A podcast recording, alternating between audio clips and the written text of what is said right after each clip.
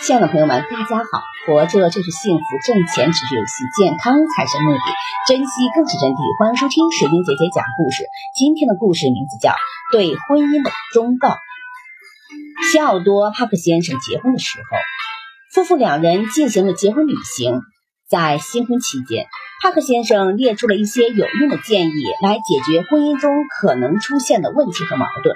第一，除非有特殊的理由，绝不要违背妻子的意愿。第二，要按照妻子的意愿相互履行义务。第三，从来不要责备妻子。第四，从来不要轻视妻子。第五，从来不要因为妻子的要求而抱怨。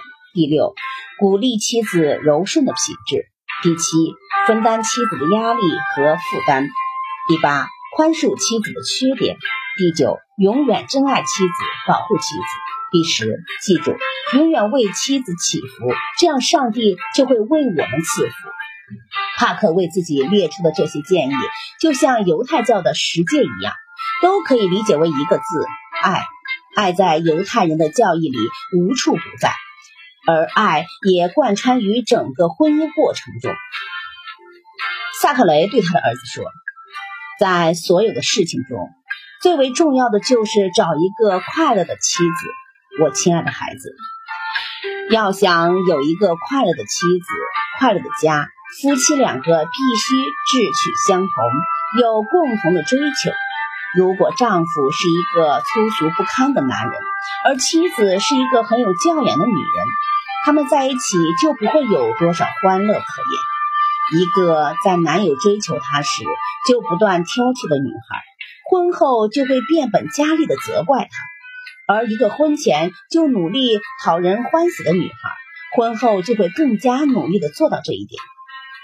在男女恋爱期间，双方竭尽全力掩盖自己的弱点，常常会成为他们相互了解的障碍。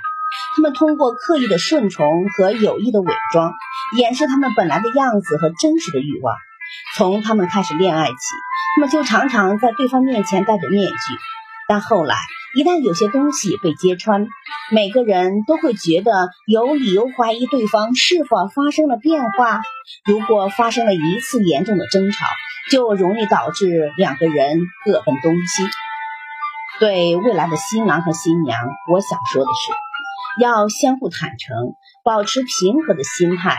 在热恋的时候，就应该把缺点和不足暴露给对方。如果在婚前野蛮的话，婚后一旦发现对方的性格或条件存在某些缺陷，就会对婚姻生活产生很大的负面影响。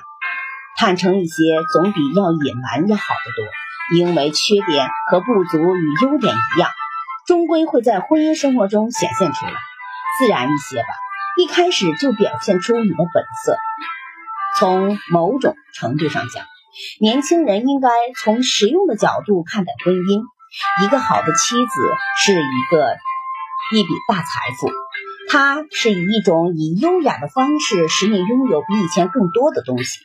为了使你更加精力充沛、迅捷高效的工作，它会表现出你所需要的品格。譬如，它会在你发达的智力中注入一些情感因素，而这些情感因素是使智力更好的发挥作用所不可缺少的。为了获得真理，需要心和脑的协同联合。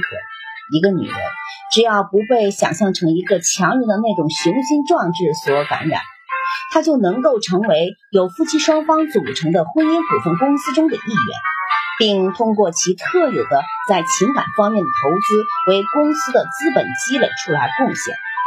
一些女人可能会讨厌这种说法，但是我要警告年轻的男士们。不要把美好的婚姻方案寄托在那些可能讨厌婚姻本身的女人身上。如果你想要的是一个妻子，而不仅仅是一个家庭主妇的话，你必须睁大你的眼睛，仔细寻找那种温柔体贴、甜美可人的女性特质。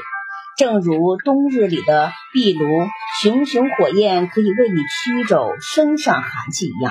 这种女性特质也会在你精神上施加无穷无尽的有益影响，就像一股温暖宜人的清风，抚慰着你的灵魂，驱逐你思想中的僵硬，情感中的冷酷，并使得你的生活井然有序、融洽和谐，将爱贯穿于整个婚姻过程中。感谢收听，再见。